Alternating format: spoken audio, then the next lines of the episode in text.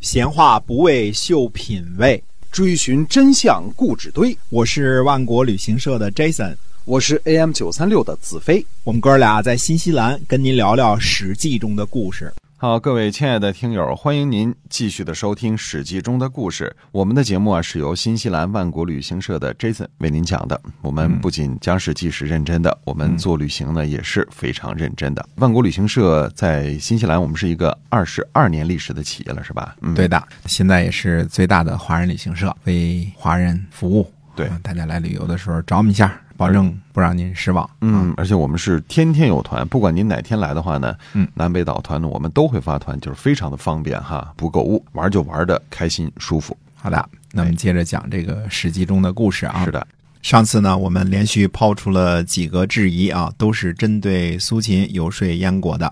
须知呢，按照《战国策》和《史记》当中的笼统的记载，苏秦呢游说燕国，这是他发家的起点，或者今天的话讲呢，叫第一桶金。嗯，如果没有燕国的支持呢，呃，不明一文的苏秦既没车，也没马，也没金，也没帛，所以啥都不是，更别说这个后来了啊。嗯那么我们接着上一篇啊，苏秦呢用了一堆排比句儿，什么东南西北什么之类的啊，嗯多少车多少人，说了一个道理，这个道理是说呢。燕国之所以不被侵伐，是因为赵国挡住了秦国的刀兵。嗯这又是一个天大的漏洞。我们以前说过啊，这个历史呢，它是一年一年往下过的，过了二零一九，再过二零二零，对吧？对，嗯，过了公元前三百零七，再过公元前三百零六， 这个是呃没办法的事儿啊，它嗯不能一定穿要越。对，一定要这么过啊。哎，对的，在不穿越的情况之下，我们看看公元前三百三十三年的时候国际形势如何啊？公元前三百三十四年呢，魏惠王输了马陵之战，折了太子申。大将庞涓和东部的精锐主力十万人，魏国的霸业呢从顶峰滑落。魏惠王呢屈尊忍辱，去齐国呢和齐威王搞徐州相望，俩人一块儿称王啊，鼓动齐威王呢也加入到称王的行列。这个计策呢，和想当初商鞅为了救秦国，鼓动魏惠王称王呢，有异曲同工之妙。嗯，而公孙衍呢反水投靠秦国，并且呢主导了秦魏雕阴之战啊，应该是在公元前三百三十二年到公元前三百三十年左右。嗯啊，那个时候呢，公元前三百三十三年的时候呢，秦惠文君刚刚上台不久，刚刚处置完商鞅，还尚未取得雕阴之战的胜利。秦惠文君那个时候还是基本上被阻挡在魏长城以西，黄河还看不见的。啊，之前呢，商鞅从韩城渡过黄河，深入魏国腹地，那是一次奇袭啊嗯，那是一次偶然的。秦国真正的翻身呢，是在雕阴之战消灭了龙骨的西部十万主力之后，魏国呢割让阴晋，后来被秦国人改为宁秦，这个之后的事儿了。那个时候呢，就算秦国有心攻打赵国，中间还隔着个魏国呢，够也够不着。嗯啊，再说那个时候呢，呃，秦国自秦献公、秦孝公到秦惠文王，这个祖孙三辈啊，日思夜想的就是打破魏长城防线，向黄河方向前进。嗯，呃，做梦也没有做过攻打赵国的梦，没有这么回事儿啊。就算秦国牛起来之后，也基本上也是心心意意的攻伐魏国，也没有怎么对赵国加以刀兵。即便是到了公元前三百零六年，赵武灵王胡服骑射的时候呢，也没有受过什么秦国的刀兵。嗯，所以在公元前三百三十三年的时候，如果苏秦对燕文侯说赵国替燕国挡住了秦国的刀兵，除非燕文侯没牙，否则一定会笑掉大牙，嗯，对吧？嗯呃，秦国刀兵在哪儿呢？赵国挡的是什么 呀？是吧？啊，对，哎，燕文侯一定会问你小子是不是穿越错了，是吧？ 就这两下还想骗我的驹马金帛、而且呢，直到这个秦武王时期呢，秦国主要针对的也是魏国和韩国啊，后来是楚国。想想也能明白，那是大国强国正面的，一定要先收拾这几个。那么我们说过呢，赵武灵王当政前期那叫一个窝囊，连中山国都打不赢。赵武灵王和秦国关系好着呢。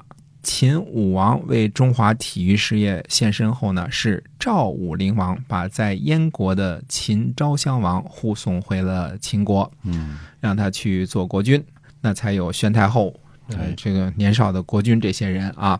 赵武灵王呢，在胡服骑射之后呢，采取攻击楼烦，攻击到了河套地区，设立了云中郡和九原郡，那也是在公元前三百零六年之后的事儿。苏秦他老人家呢，在公元前三百三十三年的时候，是怎么得知赵武灵王会在几十年之后搞个胡服骑射呢？哎而且会设立一个云中郡和九原郡呢？嗯哎，这明显是这个关公战秦琼式的这个说法啊。嗯那么说这个是编造的，是穿越的，前后时间不统一。那为什么又编造这些个呢？因为苏秦将为纵睡燕文侯这一篇呢，按照编造者来说呢，是苏秦起家的地方。如果没有这样一个牵强附会的理由呢，燕文侯凭什么相信苏秦，给他车马金帛呢？燕文侯日子过得好好的，车马金帛自个儿也不是很多，凭什么送给你啊？嗯，送给你苏秦。别忘了啊，苏秦将为纵睡燕文侯一文呢，是所有假借苏秦名义游说诸侯当中最短的一篇，非常短啊。刨除了我们说的这个大道理之外呢，这一篇就剩下几个排比句儿了，就东南西北什么的了。嗯，呃，就连这个排比句儿也是漏洞百出，因为没有云中郡和九原郡呢，那时候对吧？对那么我们说这个编造苏秦故事这个人，为什么从燕国开始编呢？燕国的记录本来就少，后来又闹子之之乱，估计就算是有记录，也都给弄去临淄了，被齐国人抢走了。既然燕国的事情最不为人知，苏秦呢后来又和燕国的关系很大，呃，这个是没错的啊。这个对苏秦跟燕国关系很大啊，那就从他开始吧。所以就把苏秦活动的时间呢，从公元前三百零六年提前到了公元前三百三十三年，还成了张仪的同学，有个老师叫鬼谷子嗯啊。不这么编，他怎么能给张仪铺路啊？对吧？对 我们先说过啊，那个时候呢，连横政策尚未出台，出台也是为了秦国拉拢魏国而已了。合纵政策呢，也未曾出台，要等到公元前三百二十三年五国相望才产生这个合纵政策。而且呢，合纵政策的产生呢，是以韩赵魏为班底。纠结着燕国和中山国，嗯为了对付东边的齐国，南边的楚国和西边的秦国，所以才搞了一个五国相望。五国相望的针对的对象啊是三个国家，嗯三个强国。嗯，那么赵国替燕国挡住了秦秦国的刀兵。无论是在公元前三百三十三年，还是在公元前三百零六年，这都纯属无稽之谈，完全没有这种可能性，因为秦国当时还没有架刀兵于赵国呢。嗯这是搞了一个穿越的一个笑话啊。对，在两期节目之前呢，我们说这个齐国侵伐燕国十个城邑的事儿，确实发生在齐宣王时期。不过呢，不是在公元前三百三十三年，而是在公元前三百零六年，而这一年也是苏秦正式出场的第一回。嗯啊，第一回亮相。在四年之前呢，张仪老前辈已经魂归离恨天了。啊，就算想接受苏秦的恩惠，那也够不着了，对吧？所以苏秦、张仪合纵连横的故事，几乎可以肯定都是瞎编的，啊、是某个高明无聊的文人，为了拔高世人的能为意淫出来的。啊，自个儿在那儿想象呢啊，嗯战国时期的士人的地位是最高的啊，综合各个时期，几乎可以肯定他们的待遇是最高的，但是还远没有达到翻云覆雨的地步，以后就更加不可能啦。嗯，希望天下的读书人啊，怎么说呢？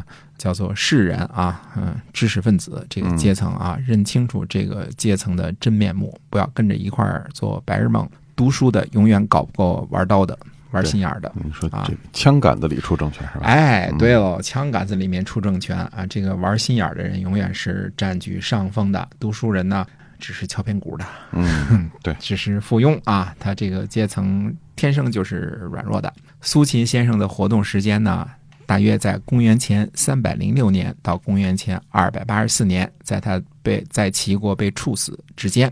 不过，苏秦先生的第一次亮相呢，可以用精彩绝伦来形容。嗯，到底怎么精彩绝伦呢？您继续关注我们的节目啊，我们后面呢都会跟您讲到。那么我们今天啊《史记》中的故事就讲到这儿，是新西兰万国旅行社的 Jason 为您讲的。我们下次节目再见。再见。